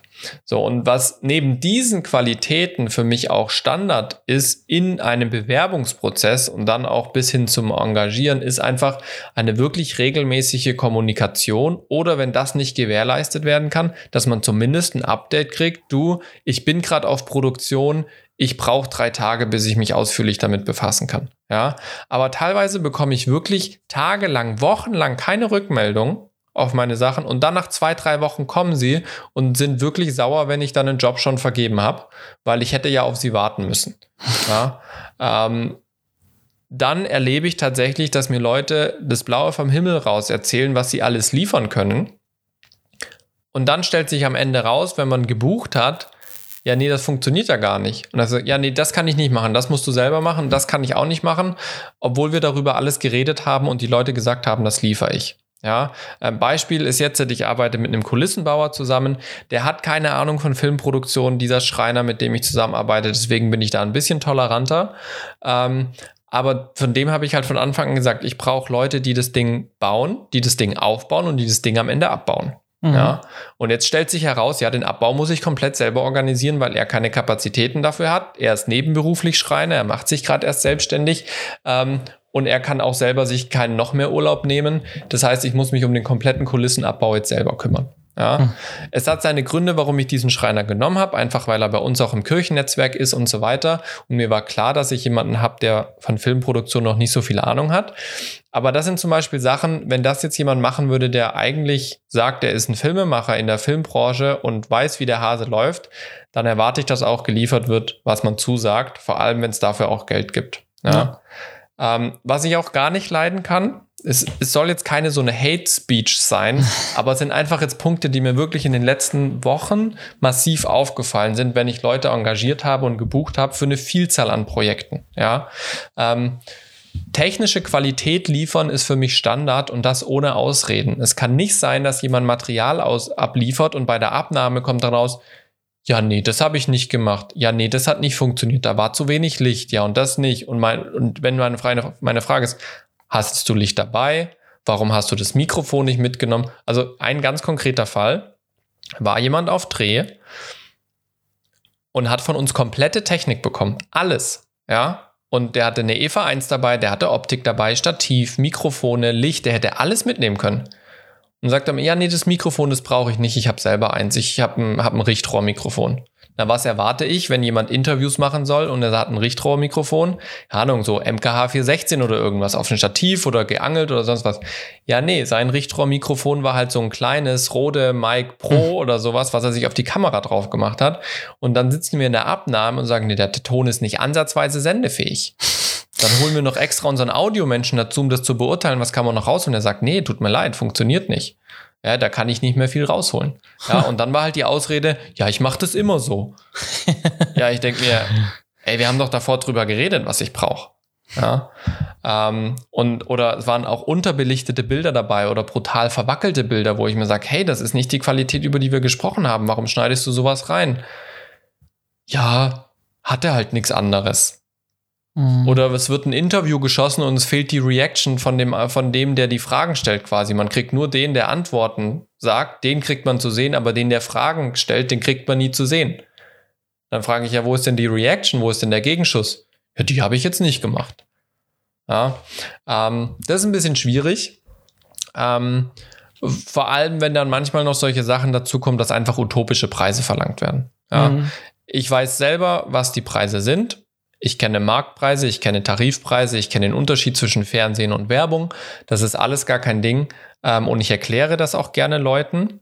Aber wenn mir dann manchmal Leute kommen, die für einen ganz einfach billigen Kamera-Operator-Job 600, 700 Euro am Tag wollen, tut mir leid, da sind wir jenseits von Gut und Böse. Mhm. Ja? Mhm. Ähm, da sind wir nicht mal ansatzweise in irgendwelchen Sphären, wo wir drüber reden können. Ja? Ähm, und ich habe eigentlich das Gefühl, dass ich jetzt in den meisten Fällen nicht schlecht zahle. Also ich zahle eigentlich immer mindestens Tarif, mhm. ähm, der für Filmproduktion ist, wo wir sind. Ähm, Fernsehen hat nochmal ein bisschen eine Abweichung vom Tarif, aber auch da schaue ich, dass ich immer in einem guten Mittelfeld bin, der auch lokal unterschiedlich ist zu anderen Städten. Aber auch da erlebe ich wirklich utopische Preise, wo sich dann am Ende herausstellt, dass einfach wirklich die, die, das gar nicht geliefert werden kann. Ja, also ja. da kommt jemand und erzählt, er hat die und die und die Referenz und dann gucke ich mir seine Online-Auftritte an, seine Reels, die er mir schickt und denke mir, ey, was erzählst du mir eigentlich? Mhm. Ja, ähm, wo dann einfach wirklich dies, das Gesagte nicht mit dem Output äh, in seinen Online-Präsenzen zusammenpasst, ruft aber Preise aus, wo dir echt übel wird. Ja. ja. Ähm, und was für mich auch Standard ist, ein generelles Know-how über Filmproduktion. Ich brauche niemanden, der sich bewirbt, der keine Ahnung von Tuten und Blasen hat, weil er Zeit seines Lebens nur als One-Man-Show unterwegs war. Wenn der sich bewirbt für eine Filmproduktion und ich muss ihm erstmal departmentübergreifendes Arbeiten erklären, warum er als DOP jetzt nicht gleichzeitig der Regisseur so ist, in quasi, ja, so überspitzt gesagt, ähm, oder warum wir einen Matt-Assi haben und warum wir einen ersten Kamera-Assi haben und warum wir einen Oberbeleuchter und einen Beleuchter haben und er sagt, nee, das kann er doch alles selber machen und dafür dann das Doppelte an Geld haben will, das passt halt für mich nicht zusammen. Ja. ja? Ähm, ich habe nichts gegen Fake it till you make it. Wenn du noch nicht die Referenzen hast, alles cool. Ja, ich habe damit keinen Stress, aber das Ergebnis muss halt stimmen. Mhm. Und wenn ich merke, da wird nicht ordentlich kommuniziert, der Typ hat keine Ahnung, der mir da gegenüber ist oder die Typin, ja, ähm, das funktioniert nicht. Und da tue ich dann auch knallhart aussortieren. Ja, und das ist jetzt gar nicht, weil ich dann persönlich was gegen die habe, sondern einfach, weil es mir massiv mehr Zeit und mehr Kosten verursacht, wenn ich mit solchen Leuten dauerhaft versuche, irgendwas zustande zu bringen. Mhm. Fehlende Qualität muss ausgebügelt werden. Der eine Dreh von dem Kameramann, der wird jetzt nachgedreht. Da schicken wir jetzt ihn nochmal hin. Er macht nur noch Bild. Wir schicken einen extra Tonmann hin. Wir verzögern uns in unserer Aussendung, äh, in unserer Ausstrahlung mit der ganzen Sendung, äh, was ein Heiden mehr Geld kostet. Mhm. Ja. Ähm, ich sortiere aus, wenn die Qualität nicht passt, wenn eine mangelnde Menschlichkeit da ist. Also wenn das Ding am Ende wirklich nur noch runtergerockt wird und du ständig dir nur irgendwas anhören musst, ähm, wie schrecklich doch alles ist und dann wirklich auch so Assi-Nummern abgezogen werden. Ähm, ich sortiere knallhart aus, wenn es einfach auch nicht zum Team passt. Ja, also wenn ich merke, dass wir sind einfach nicht auf einer Wellenlänge, wir reden ständig aneinander vorbei, kann die Qualität noch so gut sein, aber auch das sortiere ich aus. Was ich definitiv aussortiere, sobald ich das mitbekomme, ist eine Möchte-Gern-Attitüde. Also wenn mir jemand kommt, der wirklich mir das Himmelhochjauchzens erzählt, was er alles kann, wie toll er ist und am Ende stimmt halt nichts davon. Ja. Solche Leute brauche ich einfach nicht. Ähm, und wenn die Leute auch zu teuer sind, am Ende im Verhältnis zu ihrer Leistung. Also da suche ich lieber dann nochmal jemanden, der mich gleich kostet, aber mehr Leistung bringt, mehr Qualität bringt, als dass ich irgendjemand durchschleife, der einfach nicht liefert, was ich brauche. Ja. ja, also ich meine, glaube, wir dürfen nicht vergessen, natürlich, ähm, äh, es gibt natürlich auch hervorragende Kollegen, ne, Definitiv. mit denen man auch gern zusammenarbeitet. Ähm, jetzt ist natürlich die Frage, wie, ähm, warum kocht es jetzt gerade so? Warum, warum kommen jetzt so viele Eindrücke, die jetzt eher negativ behaftet sind, zusammen? Ich meine, das hast du schon gesagt, es geht jetzt nicht um einen konkreten Fall, sondern um ja. mehrere Fälle. Vielleicht, wir haben es vorher schon mal angesprochen, weil der Markt halt auch gerade sehr, ich sag mal, äh, gebucht und gefragt ist und jetzt bleiben vielleicht genau diese Kollegen übrig und jetzt kommen, melden vielleicht, die sich halt. Ja. ja. Auf der anderen Seite haben wir ja ganz oft diese über Kollegen gesprochen, die halt jetzt nie Film wirklich gelernt haben, richtig? Ja, mhm. Sag mal so an einem Studium oder in einer Ausbildung ähm, die sich dieses Film durch YouTube Schooling äh, online selbst beigebracht haben, ja. was ja durchaus ähm, in einer gewissen Art und Weise okay sein kann. Aber dann fehlt genau das, was wir immer sagen, so das Fachliche dahinter. Also wie funktioniert ja. denn ein Film? Wie funktioniert ja. dann äh, und, und dann auch eben dieses Thema, wenn ich nie im Team gearbeitet habe, wie, wie, wie soll ich es jetzt können? Ja, wenn ich immer ja. allein unterwegs war und jetzt werde ich gefragt, ob ich im Team kann, sage ich, klar, kann ich im Team. Und dann kommt man zusammen und merkt, das funktioniert nicht gemeinsam, ja. weil es harmoniert ja. nicht, weil er sein Ding oder sie ihr Ding macht. Äh, äh, und, und, und, ähm, und man merkt, man kann die Leute auch gar nicht auf den Kunden loslassen. Ne? Schon gar nicht. Ja, ja, ja. ja. Absolut. Und, und, und, und da, also ich gebe dir auch in allen Punkten, die du gesagt hast, recht. Ähm, wo, wo ich auch schon Diskussionen geführt habe mit äh, solchen Leuten, war, weil ich dann ganz klar gesagt habe, für mich ist 50 Prozent fachlich wichtig und 50 Prozent das Menschliche. Und dann mhm. kam zurück, derjenige war menschlich jetzt nicht ganz so auf meiner Wellenlänge oder so, wie ich mir das vorstelle, so jemanden zum Kunden mitzunehmen. Mhm. Und dann war die Rückmeldung so, ja, ich äh, bin ja total falsch in meiner meinem Denken, weil wenn ich wenn ich verlange, dass dass die Leute 50 Prozent nur äh, technisch gut sind, qualitativ und 50 Prozent menschlich können, dann sehe ich setze ich die setze ich die Prioritäten falsch, weil eigentlich mhm. muss man ja mindestens 90% Qualität bringen und 10% Menschlichkeit, sage ich ja, wenn du das so siehst, ist dein Ding, deswegen klappt es vielleicht auch mhm. zwischen uns nicht. Ich sehe es anders. Für mich ist das Menschliche mindestens genauso wichtig wie das Technische. Ne? Ja, die, die Sache ist halt, was glaube ich da immer dann falsch verstanden wird. Es geht nicht darum, dass man seinen technischen Job nur halb kann. Mhm. Man muss den technischen Job trotzdem ja, zu 100 Prozent ausführen. Klar. Aber das, das Auswahlkriterium, genau. das Auswahlkriterium wird halt nur mit 50 Prozent gewichtet, ja. weil halt noch die anderen 50 Prozent anders gewichtet sind. Ja. Was, was ich auch so ein bisschen das Gefühl habe, ich gehe ja bewusst mit meinen Stellenausschreibungen gerade in diese One-Man-Show-Klientels rein, die ja auch ist ja, äh, dafür machen wir ja unseren Podcast. So, es sind ja hauptsächlich One-Man-Shows, sag ich mal, die, die jungen Filmemacher, die frischen äh, Selbstständigen sozusagen. Ähm, ich gehe ja bewusst dahin und mache ja auch für euch diese Jobangebote, weil ich euch anbieten möchte, da einen Fuß in die Türe zu kriegen. Ja. ja? Ähm, was dann aber meine Erwartung ist, dass wenn man sowas noch nie gemacht hat, man damit eben auch offen kommuniziert und nicht eben sagt, ja, ja, habe ich schon gemacht, habe ich schon gemacht und sich dann vielleicht auch manchmal zu fein ist, vielleicht auf der Karrierestufe einen Schritt zurück zu machen und vielleicht, wenn ich bisher DOP bei meinen ganzen kleinen Imagefilmen gemacht habe und da mega gutes positives Feedback bekommen habe, heißt es halt nicht, dass ich gleich DOP bei einer TV-Serie sein kann. Definitiv, Da muss ich halt vielleicht mal als Kameraassistent reinkommen oder als Kamerapraktikant. Ja. Ja. Es gibt aber die, die One-Man-Show-Kollegen, die ich sehr, sehr schätze. Ich, generell schätze ich die Kollegen, ähm, aber die dann auch wirklich schon eine Erfahrung haben und dann aber halt auch entsprechende Referenzen bieten können. Mhm. Ja. Mhm. Und die sagen, hey du, ich habe hier schon einen krassen 20, 25-minütigen Kurzfilm gemacht und so, ja. Weil es ist halt nun mal was anderes, wenn ich bei meinem Imagefilm-Dreh bin mit drei, vier Leuten Crew oder ob ich jetzt plötzlich die OP bin an einem Set mit 40, 50 Leuten. Ja. Das ist halt A, A die Verantwortung, B Zeitmanagement, C Vorbereitung, Arbeitsprozesse sind halt doch noch mal dann anders. Ja, ähm, ja, wie gesagt, es waren jetzt viel negative Punkte, die ich in den letzten Wochen erlebt habe, wo ich die aber eigentlich darauf aufmerksam machen wollen, was man als Arbeitgeber eigentlich erwartet von jemandem. Und das ist halt plötzlich eine Ebene, und das habe ich jetzt bei zwei, drei Fällen wirklich ganz konkret gemerkt, die Quereinsteiger waren in, oder sind in der Branche und noch nie in großen Teams gearbeitet haben, sondern immer als One-Man-Show. Und da machen sie die Mega-Produktionen. Und deswegen ziehe ich sie in Betracht, weil sie wirklich gute Ergebnisse liefern. Ja, technisch einwandfrei, Storytelling wunderbar, cooler Schnitt und so weiter.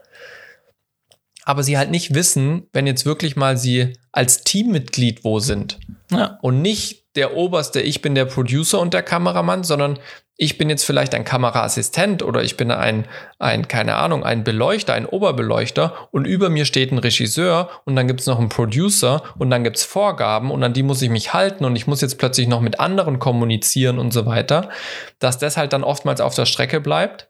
Was man halt, finde ich, schon auch lernt, wenn man zum Beispiel an der Hochschule ist Mhm. weil man da zwangsläufig aufgrund der Prüfungen, die man machen muss, in diese Arbeitswelten mit eintaucht und ein Gespür dafür bekommt, was ist da wirklich wichtig. Ja. Ja. Und am Ende ist halt trotzdem neben den fachlichen Qualitäten A das Menschliche und B die Soft Skills trotzdem immer noch wichtig. Auch wenn man sagt, man soll es nicht mal in die Bewerbung schreiben. Ja, du musst mir nicht reinschreiben, dass du zuverlässig bist. Du musst es mir zeigen. Und es fängt halt an, zum Beispiel damit, dass ich in meine Facebook-Posts meistens reinschreibe, schreib mir keine Nachrichten auf Mhm. Facebook, ich werde sie ignorieren, schreib mir eine E-Mail. ja. Ja, weil außerhalb von Facebook in der großen Filmbranche, in der großen Welt, ist E-Mail halt immer noch State of the Art. Mhm. Wo du dir Anhänge hin und her schickst, wo du große Sachen besprichst. Und wenn das manchmal schon nicht funktioniert und du dann echt böse Nachrichten bekommst, wie es denn sein kann, dass du auf den Kommentar nicht reagierst und die Nachricht ignorierst, dass ich ja so mies bin, Ja. ich weiß ja. nicht, ich habe damit Probleme. Ja, ja, klar. Nee, ähm, um, um am Ende dann doch noch mal diesen, diesen, diesen Weg wieder hoch zu guten Erfahrungen in diesem Zusammenhang äh, zu holen. Ja, ich, ich musste habe- heute mal was rauslassen, es tut gut. mir leid. Wir, wir, wir, hatten in, wir hatten in München, hatten wir auch einen, einen, äh, jemanden dabei, ähm, wo von vornherein klar war, er, er geht als Assistent mit. Mhm. Ähm, und äh, und äh, alles gut. Er hat sauber gearbeitet. Vor allem war er immer da, hat gesagt, hey, was kann ich machen? Hat sich Mhm. angeboten und hat, also man hat gemerkt, er ist lernwillig. Also Mhm. ich, er hat auch gefragt, hey, warum machst du das so und so? Und, und ich habe das gesehen und hey, ich würde jetzt das und das in der Kamera machen. Ist das okay? Glaubst du, das funktioniert? Und so. Äh, Also, ne, das ist dann auch wirklich die Chance Ja. genutzt, was mitzunehmen nachher. Nicht nur Ja. irgendwie eine kleine Gage, sondern auch wirklich Wissen mitzunehmen. ja. Und ich wusste auch schon gar nicht, ähm, wir haben, saßen dann mal abends zusammen und ich habe dann mal so gefragt, ja, und wo hast du gelernt? Und dann sagt er, gar, äh, gar nicht, ich bin Quereinsteiger. ja. Und dann habe ich gesagt, okay, cool. Also, und dann, also er dann, also vielleicht war meine erste Reaktion so gefühlt für ihn so, oh, jetzt stoße ich ihn ab, aber gar nicht, so war es gar nicht gemeint, sondern für mich war das nur so, ich war überrascht, weil auch, ich wusste ja, er geht als Assistent mit und, und, und muss noch lernen, aber ich wusste Mhm. jetzt nicht, dass er, dass er wirklich so komplplett Quereinsteiger ist, sondern er hatte schon Mhm. so viel Wissen und sich so angeboten und sich so eingebracht, dass ich dachte, ja gut, er ist vielleicht im Studium und, und am Anfang irgendwo im Studium Ja. ähm, äh, und, und, und will jetzt halt noch einiges an Wissen mehr mitnehmen, aber er war einfach Quereinsteiger ähm, äh, Mhm. und, und und, und fand sich da in der Filmbranche auch zurecht und macht seinen Job auch gut und, und war auch Ja. persönlich super, mit dem kam er super aus.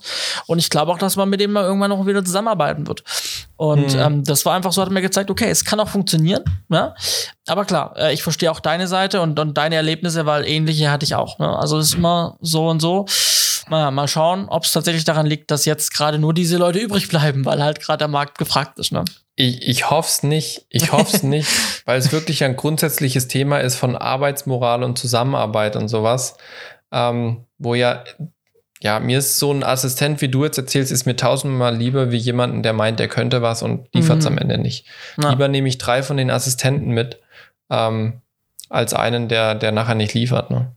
Definitiv. So. Ich wollte euch mal die Arbeitgeberseite auszeigen, äh, zeigen, warum das manchmal so frustrierend ist oder manchmal so schwer auch Jobs zu finden. Ja, also ich habe mich immer gefragt, warum finde ich solche Jobs nicht? Ich kann es mittlerweile ein bisschen nachvollziehen. Mhm. Wie gesagt, ich suche noch Kamerapraktikanten, einen. Ähm, und wenn ihr sonst noch eine Idee habt, ihr könnt mir schreiben. Ich kann euch nicht versprechen, dass ich noch irgendwo Stellen offen habe, aber wenn ihr Interesse habt, bei ähm, einer TV-Serie mal mit dabei zu sein als Runner oder Praktikant, schreibt mir gerne. Ähm, ich schaue mir das gerne an. Ähm, genau, Ich das sagen, heute zu dem Thema. Ich würde sagen, jeder von uns sucht sich noch ein Kurz-News raus aus unserem Pool. Yes. Äh, ich beginne und ich suche mir aus. Äh, ich habe TV-Empfehlungen.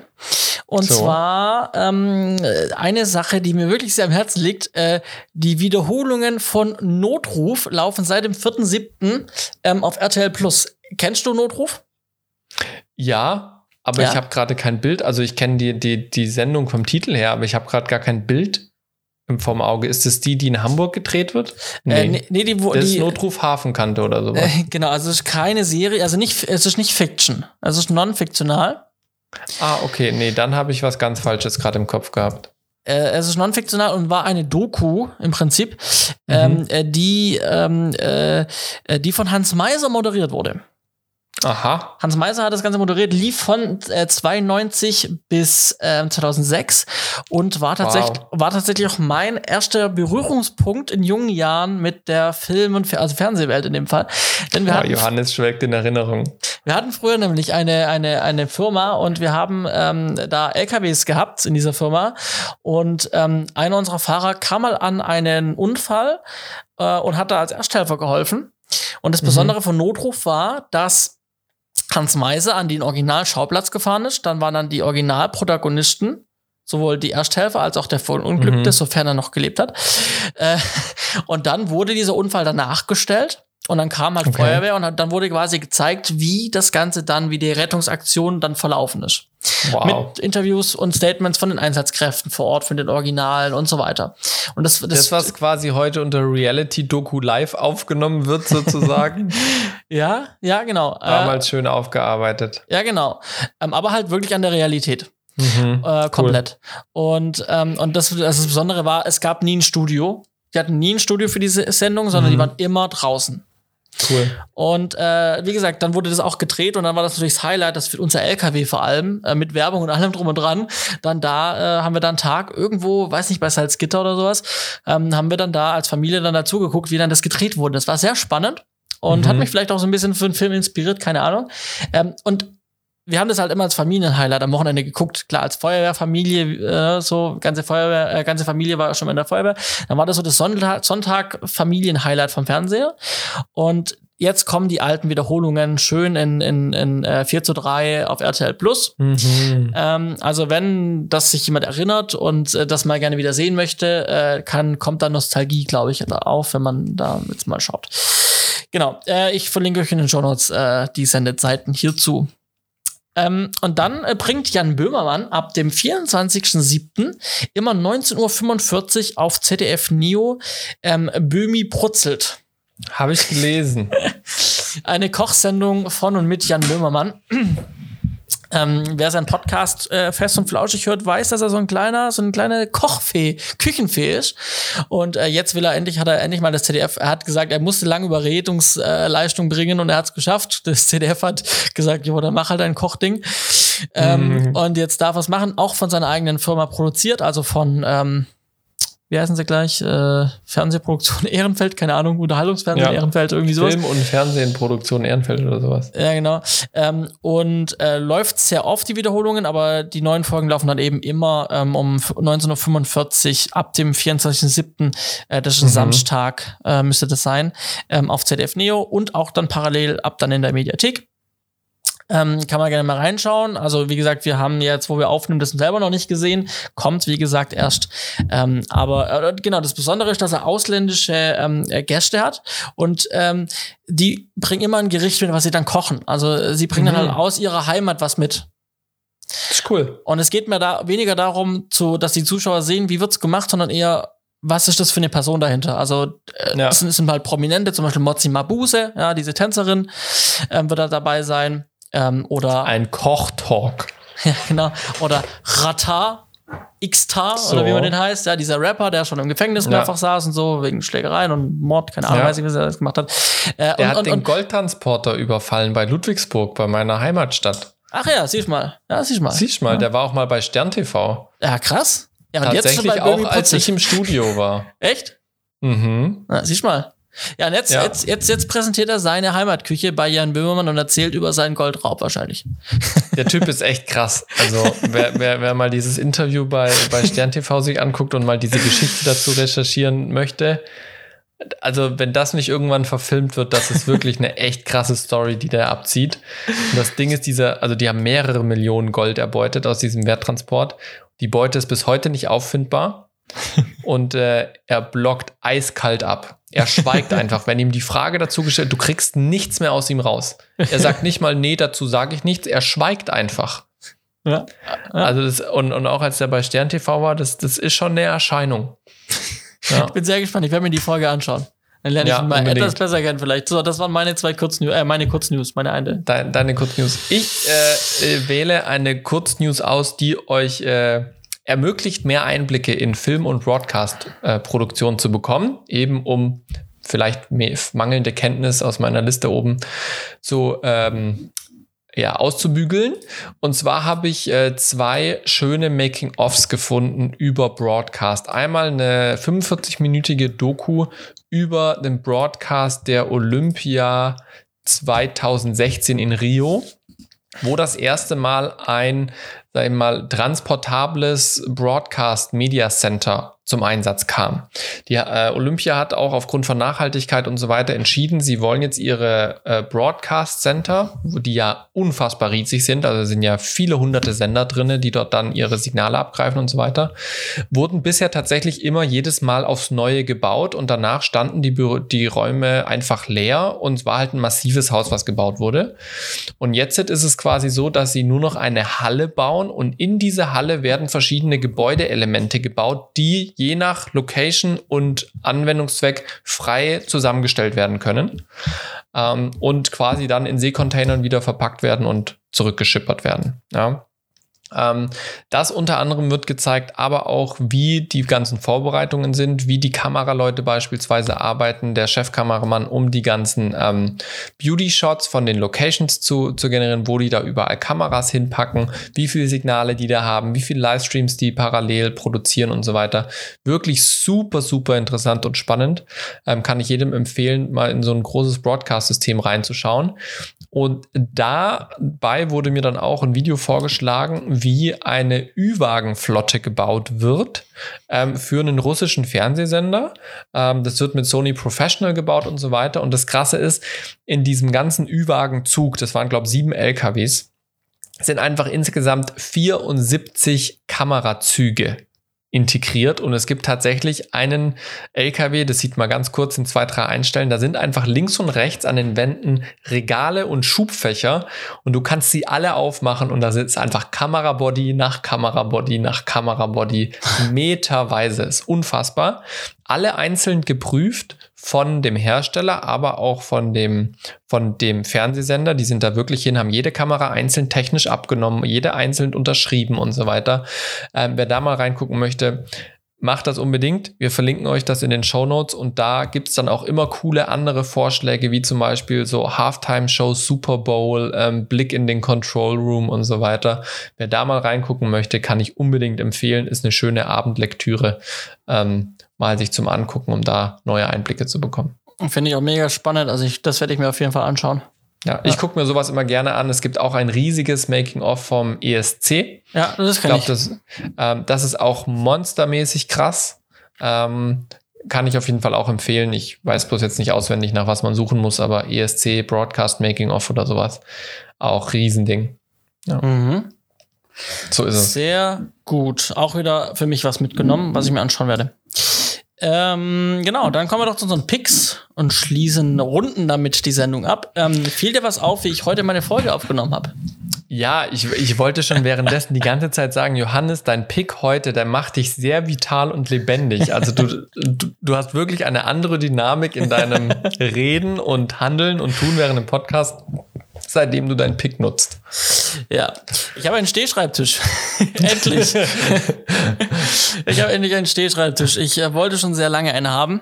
Ähm, ich glaube, da kann ich, äh, das sage ich nicht zu viel, wenn ich das jetzt verrate. Wenn ich beim SWR bin, habe ich einen Stehschreibtisch. da hat nämlich jeder ein Büro, also da gibt's äh, nur Stehschreibtische, cool, soweit ich es gesehen habe. Ähm, und ähm, es ist einfach, macht mega viel Spaß. Und ich stehe nicht den ganzen Tag, aber meistens so morgens dann so direkt am Aufstehen dann irgendwie duschen, fertig machen, Schreibtisch. Mhm. Dann stehe ich so die ersten zwei Stunden, ähm, setze mich dann irgendwo wieder dann irgendwann hin und dann geht's Richtung Mittagspause. Mittag mache ich dann, esse ich was und nach dem Mittag stelle ich mich wieder hin, damit ich einfach mhm. auch beim Essen danach einfach stehe und das da. Damit ich es gut setzen kann. Genau. Äh, dass es nach unten geht wegen der Schwerkraft. Genau. Äh, ähm, und dann halt gegen Nachmittag dann irgendwie so Richtung Kaffeestunde, so 16 Uhr oder sowas. Ist 15, 16 Uhr, wird sie wieder das hingesetzt. Gemütlich. Genau. Und äh, das habe ich als, also das habe ich als ganz gut wahrgenommen. Ähm, dass mhm. das ganz mhm. gut funktioniert. Und ähm, ja, und äh, also es macht mich irgendwie, da habe ich Lust drauf. Also es gefällt mir. Und äh, vielleicht, also ich glaube, es macht mich auch wirklich fitter. Ähm, und ich meine, das ist jetzt auch irgendwie, die Berufsgenossenschaften empfehlen ja sowas mittlerweile auch, weil es wohl was bringt, weil es wohl doch besser mhm. sein könnte. Und ähm, naja, ich war dann äh, neulich in Böblingen beruflich und dann ist das nicht weit von Sindelfingen und in Sindelfingen gibt's eben ein Ikea und äh, dann habe ich äh, gesagt, komm, ganz spontan, schau mal, ob im Handy kurz nach, ob das gerade, ob der Stehschreibtisch, ähm, der bekannt heißt, bekannt, ich verlinke es auch in den mhm. Show Notes, ähm, äh, oder bekannt mit einem N, ähm, der ist auch gerade reduziert. Und dann habe ich gesehen, A, er ist äh, vor, vorrätig und B, er ist reduziert. Und dann dachte ich, ja gut, also so viel Zufälle und ich bin zufällig gerade fast beim Ikea, dann muss ich da jetzt vorbeifahren und kurz das Ding mitnehmen. Habe ich dann gemacht, ich habe das Ding kurz mitgenommen und äh, dann noch nachts aufgebaut, weil es dann schon Abend war und äh, jetzt habe ich den und auch ich habe mir jetzt auch noch mal längere Kabel gekauft und so so Kabelschläuche, wo man dann die Kabel mhm. reinmacht und durchzieht, damit halt das ganze dann auch schönes Kabelmanagement ist und ich ja. bin rundum zufrieden. Sehr schön. Kostenpunkt äh, 450, glaube ich, äh, gerade ja, im, ja. im Angebot ist. Äh, genau, ich glaube, kostet gerade 450. Ähm, genau, 449 und es kostet eigentlich 500. Also aktuell so. niedriger Preis. Er ist auch mo also motorisiert. Ne? Also das ist auch mal so. Es gibt welche, die sind halt so zum Kurbeln. Das war für mich keine Option, aber hier. Mensch, jetzt geht das Ding da wieder runter. Nee, hoch geht's noch weiter. Ja, ja, das, ja ich bin ja kein großer Mensch. Ne? Da können wir Oh, jetzt war das Ende erreicht. jetzt war das Ende erreicht, da wackelt die ganze Kamera. Ja, ja ich, äh, ich finde es auch sehr cool. Ich hatte eigentlich gehofft, dass ich das irgendwann auf der Arbeit vielleicht auch kriege. Vielleicht werde ich das demnächst mal nochmal ansprechen, weil ich merke auch, weil ich sehr viel sitze, mein Rücken, meine Rückenmuskulatur hat brutal abgebaut in den letzten anderthalb Jahren wo ich jetzt so viel sitze für die Projekte. Hier zu Hause kann ich mich noch nicht durchringen, weil ich habe so einen coolen alten Schreibtisch, der mal bei meinem Dad in seiner Firma im Büro stand. Das ist so ein bisschen der emotionale Schmerz, wenn ich den wegtun würde. ähm, ja. Ja, ja. Aber platzmäßig passt der. Und tatsächlich muss man meinen ausmessen, wie, wie. Ja, also er ist 10 Zentimeter breiter Äh, und ich habe, ähm, wie bei dem Hintergrund, da gibt's ja auch so ein, so ein, so ein Schränkchen, so ein weißes Ikea-Schränkchen Ja. für Un- Unterschrank für, für diese Ikea-Platten. Ja. Ähm, und davon habe ich auch einen mit Schubladen und einen für meinen Tower-PC mit Tür. Und die haben quasi meine alte Platte getragen, die 1,50 Meter hatte. Und jetzt ist aber so, ich kann die jetzt nicht mehr in die Innenfüße, weil die Innenfüße sind sehr schmal von diesem steten Schreibtisch. Das heißt, ich habe jetzt einen von diesen beiden Schränkchen ähm, dazwischen den beiden Zwischenfüßchen von dem neuen Stehschreibtisch und diesen Tower-PC-Schränkchen habe ich halt links daneben. Das sieht Ja. jetzt alles nicht optimal aus. Es funktioniert aber. Ähm, äh, muss man da vielleicht, wenn ich mal irgendwann äh, ein neues Büro gehe oder sowas, dann mal noch was Neues überlegen. Aktuell sieht's es okay aus, funktioniert, äh, aber es ist nicht perfekt. Aber es, ja, der Schreibtisch ist 10 cm, 10 cm breiter oder steht jetzt auch an einer Wandseite etwas über. Also, ja, 10 Zentimeter, die machen jetzt in dem, in dem Fall ich jetzt messe nicht so viel aus. bei mir auf. Bei mir wäre er 20 Zentimeter breiter, was mir durchaus helfen würde. naja, mal gucken. Vielleicht wird es noch, jetzt hört man mich nicht, ich will mal gucken, vielleicht wird es noch irgendwann mal was. Ja. Nun ja, was ist mein Pick? Mein Pick kommt von diesem Wochenende von unseren großen Live-Schalten. Es ist nicht vMix, sondern es ist der Intercom-Server Unity. Habe ich euch unten verlinkt. Das ist im Prinzip ein IP-basierte Intercom. Kostet auch was, ist aber ähm, mega krass. Also ich habe äh, vergleichbar vielleicht mit Teamspeak, aber ein ganz anderes Qualitätsniveau ähm, und auch von der Funktionalität her brutal cool. Ähm, man hat quasi ein vollständiges Intercom-System, wo man sich A in Gruppen einteilen kann. Also wir hatten ja vier verschiedene Locations. Jede Location hatte ihre eigene Gruppe ihren eigenen Client. An diesen Client habe ich dann meine Hardware-Intercom angeschlossen von für meine Kameraleute und meinen Regisseur. Die Aufnahmeleitung ist aber quasi mit ihrem eigenen Device, mit ihrem Handy und ich genauso reingegangen und ich hatte dann einfach als App auf meinem Handy die Intercom in einer brutal guten Qualität ähm, und konnte nicht nur die einzelnen Gruppen anwählen, die ich besprechen möchte, sondern auch die, die ich nur hören möchte. Und ich konnte auch jeden einzelnen Client, der in meinem Intercom-Verbundsystem über alle vier Standorte hinweg ist, konnte ich einzeln ansprechen. Das heißt, wenn ich zum Beispiel den technischen Leiter von Location 3 ansprechen wollte, dann konnte ich den direkt ansprechen, dass nur ich mit ihm rede, ohne dass ich jetzt alle anderen behelligen muss. Genauso gab es auch einen Kanal, wo ich direkt den gesamttechnischen Leiter ansprechen konnte, falls es irgendwelche Probleme gab. Oder es gab dann eben Gruppen, wo dann alle technischen Leiter drin waren. Es gab Gruppen, da waren dann alle Regisseure bzw. alle Aufnahmeleiter drin. Da ging es dann um Programmgestaltung. Und dann gab es eben vor Ort noch die einzelnen Gruppen oder dann eben ähm, nochmal die Ankopplung an IP-Geräte, äh, nicht IP-Geräte, Hardware-Geräte, Intercoms. Ähm, und das hat mega gut funktioniert. Also ein super System super stabil gelaufen, sehr, sehr gute Sprachqualität. Das Einzige, was man beachten muss, mit Handy-Headset nutzt man, also verschenkt man einfach Potenzial an Sprachverständlichkeit. Mhm. Weil es einfach was anderes ist, wenn du einen Over-Ear-Kopfhörer hast, ähm, als wenn du jetzt einfach nur deine Apple Earpods reinsteckst, ähm, die nicht geräuschabsorbierend sind und so weiter. Und auch das, wenn das Mikrofon nicht so direkt vorm Mund ist wie bei einem normalen Intercom. Das merkt man ein bisschen. Also alle, die da ihr Device so im, äh, hatten, war ein bisschen schwierig manchmal.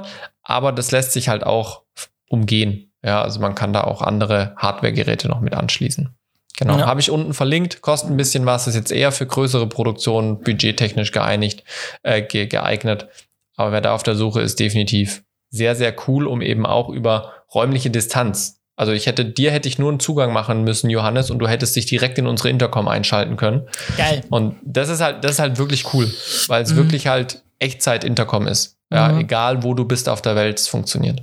Ja, man, man spricht in dem Zusammenhang Intercom immer so über halt die Standard-Intercoms, die man kennt, Ja. so und dann geht's maximal noch darüber, über machen wir kabellos oder drahtloses Intercom. Mhm. Aber das Thema Smartphone und Internet und immer Internet zu haben ja eigentlich und Ja. immer verbunden zu sein, ergibt eigentlich total Sinn, darüber was zu machen und das irgendwie Ja. in, in, als Intercom zu benutzen. Das, aber da denke ich auch nicht immer, immer drüber nach, so, sondern nur wenn du dann kommst und sagst, hey, ich habe das ausprobiert und ja, es macht auch total Sinn. Eigentlich. Ja, ja. Also man muss halt aufpassen. Ich habe schon heute mit einer Kollegin gesprochen, gesagt, für uns fürs Studio jetzt an sich, für die Dauerinstallation halte ich es für nicht geeignet, Mhm. weil es einfach da mit dem, da, du musst dir am Ende halt auch wieder ein Hardware-System kaufen, wo du halt deine Kopfhörer ordentlich anschließt und deine Bodypacks und so weiter, dass du es in die Kameras integrieren kannst. Da musst du dir jetzt nicht zusätzlich noch einen IP-Server aufsetzen. Aber gerade für so mobile Geschichten, wo du unterwegs bist, wo du eh mit einem Ü-Wagen hinfährst oder mit einer mobilen Regie oder sonst irgendwas, ist es halt mega, weil du kannst wirklich eigentlich jeden, auch die ganzen Kunden, kannst du mit integrieren mit ihrem eigenen Handy, super easy und du kannst genau zuordnen, mit wem können sie reden, wen können sie hören, so dass du dir nicht dein komplettes System zerschießt und du tausend Kreise brauchst, sondern du tust sie halt einfach einer Gruppe zuordnen oder halt nicht. Ja, ja super spannend. Cooler Pick Ja. auf jeden Fall. Mensch, lange Folge heute, aber letztes Mal war es ein bisschen kürzer. Ich denke, das Ja. ist in Ordnung. Das ist vertretbar. Gut. So ist es. Dann wünschen wir euch einen schönen Abend, morgen oder Mittag und wir hören uns zu 103. So ist es. Bis denn.